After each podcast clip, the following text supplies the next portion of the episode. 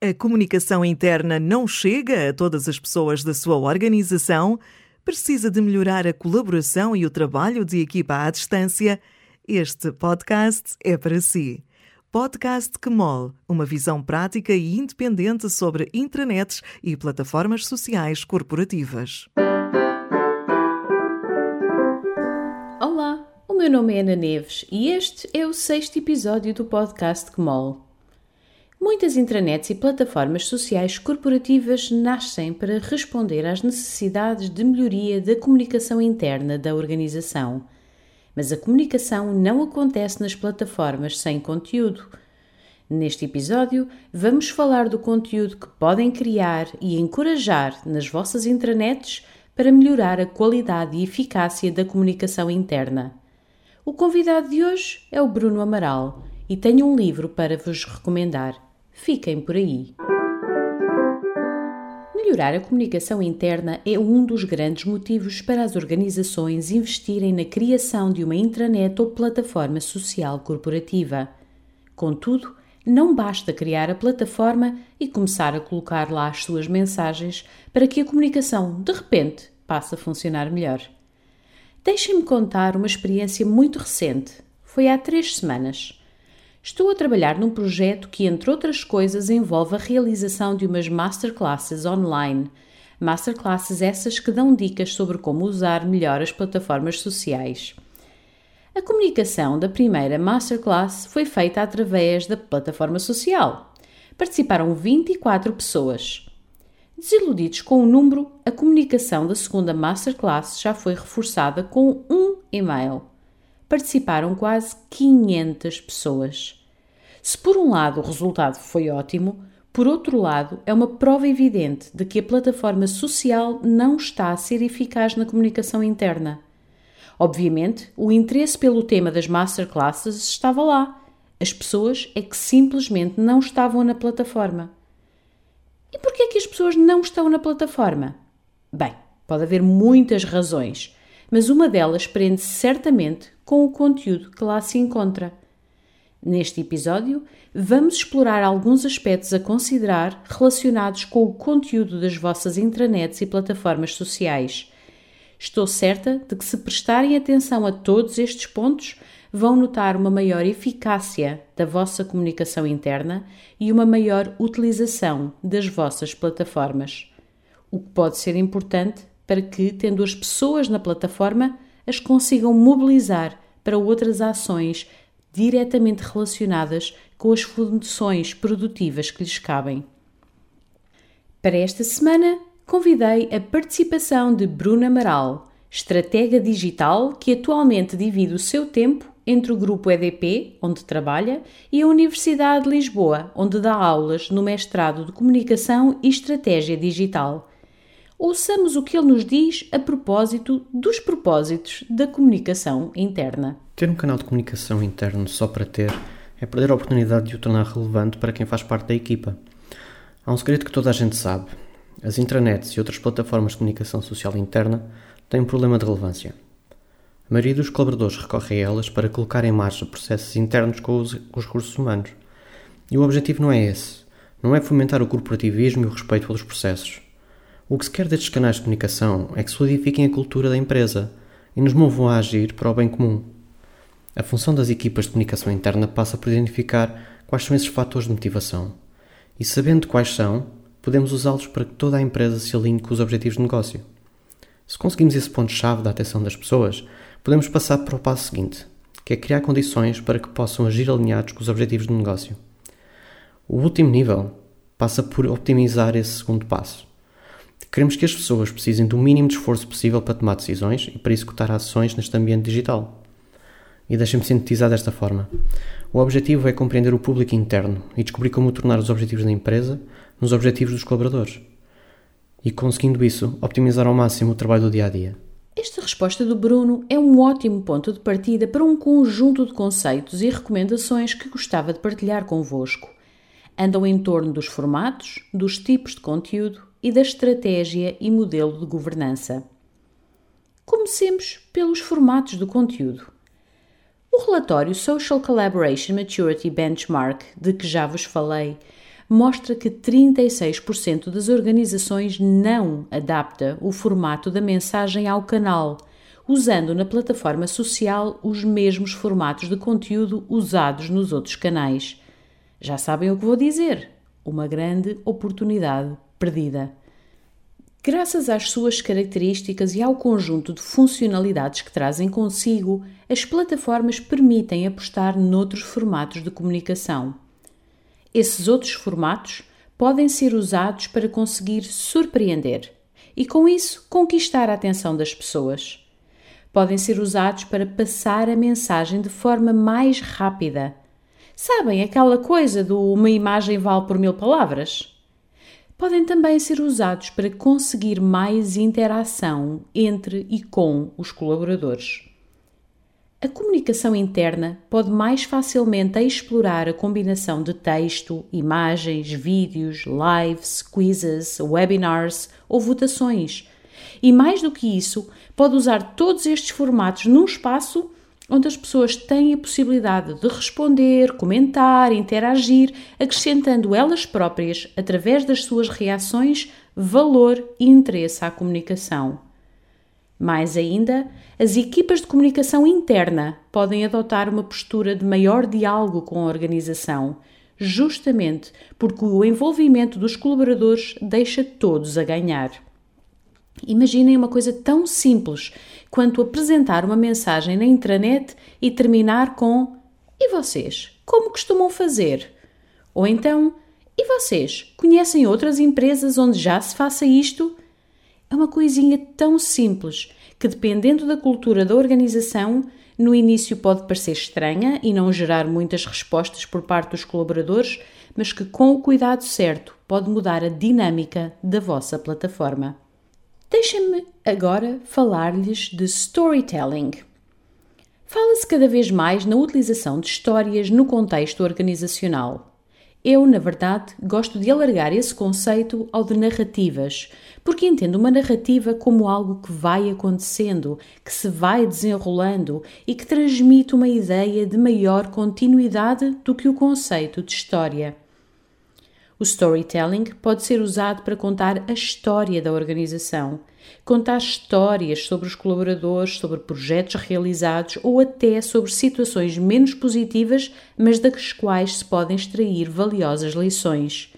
O ser humano adora histórias. Nós somos viciados em histórias.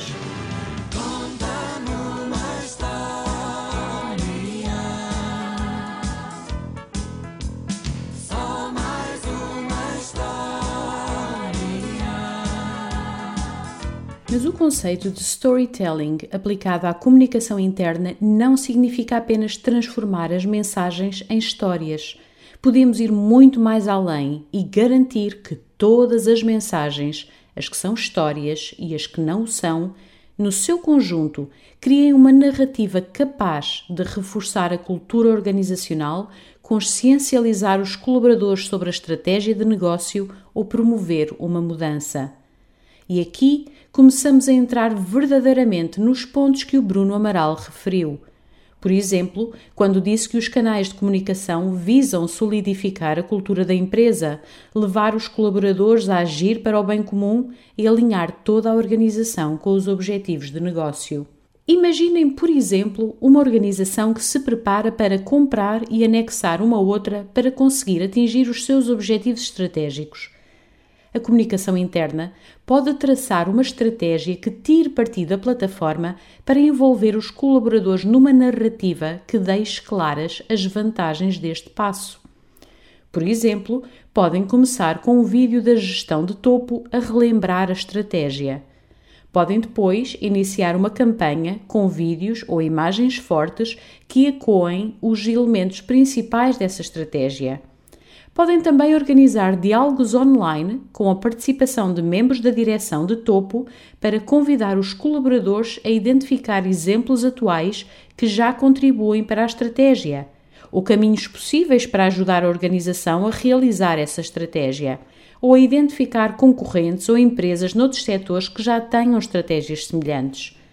Isto não só ajuda a reforçar a mensagem, como é, na verdade, uma fonte muito rica de informação para a organização. Cada colaborador torna-se um sensor, uma fonte de informação e ideias. Depois deste conjunto de atividades, que podem decorrer durante vários meses, pode então ser anunciada a aquisição da outra organização numa sessão online com todos os colaboradores. Podem depois ser feitos alguns lives, mesmo com os telemóveis dos diretores, no momento em que assinam os contratos e, de seguida, podem comunicar-se números interessantes sobre a atividade da empresa comprada, de forma a que os próprios colaboradores estabeleçam o link entre os objetivos estratégicos que agora conhecem bem e a forma como este processo pode ajudar a organização a atingir esses propósitos. Tudo isto é uma narrativa, com um princípio, um meio e um fim, contada ao longo de semanas ou meses muitas vezes sem que os colaboradores se apercebam. Passemos agora para outro aspecto importante. Se vos falar no conteúdo de uma intranet, aposto que imediatamente pensam naquele conteúdo produzido pela equipa de comunicação interna, geralmente responsável pela gestão, produção e até controlo, validação do conteúdo. Mas na verdade não tem de ser assim haverá sempre necessidade de comunicar mensagens corporativas, avisos e informações que têm de chegar a todos. Mas esta comunicação não tem necessariamente de ser feita pela área de comunicação, pode ser feita diretamente pelas áreas responsáveis. Considerem o caso das masterclasses de que falei anteriormente. Em algumas organizações, a comunicação teria de ser feita pela equipa de comunicação interna, porque se estava a enviar uma mensagem para todos os colaboradores. Mas naquela organização, como em muitas outras, felizmente, a mensagem foi enviada diretamente pelas áreas responsáveis, naquele caso, os recursos humanos e a tecnologia. Mas podemos ir bem mais longe. Até porque, como o Bruno Amaral disse, as intranets e as outras plataformas de comunicação social têm um problema de relevância. Uma das grandes mais-valias das intranets ou plataformas sociais é o facto de permitirem que cada colaborador seja uma fonte de conteúdo. Esse conteúdo pode ser um blog mantido por um diretor de, da organização, um colega que partilha sugestões de leitura, um colega que semanalmente resume o trabalho da semana as lições aprendidas que uma equipa partilha no espaço de uma comunidade prática, tudo isto é conteúdo. E este conteúdo pode ser tão importante quanto o conteúdo criado pelas áreas de comunicação interna. E, salvo raríssimas exceções, este conteúdo não deve ser moderado nem controlado por ninguém, porque é a própria comunidade de colaboradores que acaba por se automoderar. Mas para que isto possa funcionar, tem de haver uma estratégia pensada e um modelo de governança para que o conteúdo partilhado contribua para os propósitos definidos. Fotos de animais de estimação e das últimas férias podem fazer sentido se um dos propósitos é potenciar a aproximação dos colaboradores, por exemplo, mas ainda assim é preciso definir bem em que áreas da plataforma é que são aceitáveis fotos de gatinhos fofinhos. Este é, aliás, um dos problemas da tal empresa de que vos falei. Quando arrancaram com a sua plataforma social, não tinham uma estratégia pensada e incentivaram a comunicação de todos para todos no mesmo espaço. Conclusão: hoje alternam-se mensagens altamente estratégicas e importantes com fotos de almoços de equipa, passatempos, etc. É difícil ouvir o que quer que seja no meio daquela cacofonia. Uma das coisas que tenho sentido vezes sem conta no meu trabalho, com clientes e mesmo quando fui presidente do júri do Prémio Intranet Portal no Brasil, é o receio que as equipas de comunicação têm de abrir as portas ao conteúdo de outras áreas. Veem essa descentralização de conteúdo como um risco ou como uma ameaça. E o risco até pode ser grande, se, como eu disse antes, não houver uma estratégia e um modelo de governança. Mas se houver, todos saem a ganhar. Por um lado, o conteúdo gerado por colegas é especialmente atraente e acaba por atrair os colaboradores para a intranet para o ir encontrar. Por outro lado, quanto mais os colaboradores puderem partilhar conteúdo, mais tempo passarão na plataforma. Ui! Já vos ouço a dizer, mas nós não queremos que os colaboradores estejam na plataforma, queremos é que eles estejam a trabalhar. Mas quem é que disse que estar na plataforma não é estar a trabalhar? Se a vossa organização tiver definido e implementado uma estratégia de jeito para a plataforma, estar na plataforma não só é trabalhar, como é imprescindível para que se possa trabalhar de forma eficaz e eficiente. Quando um colaborador vai à plataforma e aí encontra conteúdo criado por outros colegas e aí pode partilhar conteúdo seu, começa a ver a plataforma como o sítio, onde pode descobrir o que se passa na organização, onde pode encontrar dados, informação e conhecimento relativos a trabalhos anteriores e onde pode influenciar o futuro da organização. Olha, isso aqui tá muito bom, isso aqui tá bom demais. Olha que tá quem mas quem tá dentro não sai, pois é. Por isto é que a comunicação interna não se deve nunca sentir ameaçada. Quanto mais os colaboradores abraçarem a plataforma, quanto mais vezes lá forem ou mais tempo lá passarem, mais expostos e receptivos estarão à comunicação corporativa que mantém e manterá o seu papel estratégico e fundamental na organização. Finalmente, e para terminar, há um aspecto muito importante que é a questão da avaliação, das métricas. Mas tratando-se de um tema tão importante, não vou falar dele. Agora, vamos ter um episódio inteirinho dedicado a esse tema. Considero que a ideia principal deste episódio é que para melhorar a comunicação interna é preciso definir estratégias que tirem partido das plataformas sociais para criar narrativas organizacionais apoiadas em formatos diversos, ao mesmo tempo que se define um modelo de governança que permita beneficiar de conteúdo contribuído por qualquer um dos colaboradores. Vamos agora para a recomendação desta semana estivemos a falar de storytelling e narrativas, e por isso gostaria de vos sugerir o livro Putting Stories to Work, de Sean Callahan. É um livro muito bem estruturado, carregado de histórias, claro, e com imensa informação útil para ajudar a aplicar o storytelling tanto à comunicação individual como à comunicação interna. O autor diz que as histórias são um manual de utilização para a vida. Daí depreendo também que as histórias são um manual de utilização para as organizações. Deixo-vos esta recomendação: consultem o manual. E assim chegamos ao fim do sexto episódio do podcast Kmol. Espero que não aconteça terem passado o episódio a pensar na ironia e ousadia de eu criar um episódio mau a falar de conteúdo de qualidade. O próximo episódio vai ser como deve ser formada a equipa para coordenar a criação da intranet ou plataforma social, bem como quem deve compor a equipa que deve depois assegurar a sua continuidade e o seu dinamismo. Até lá!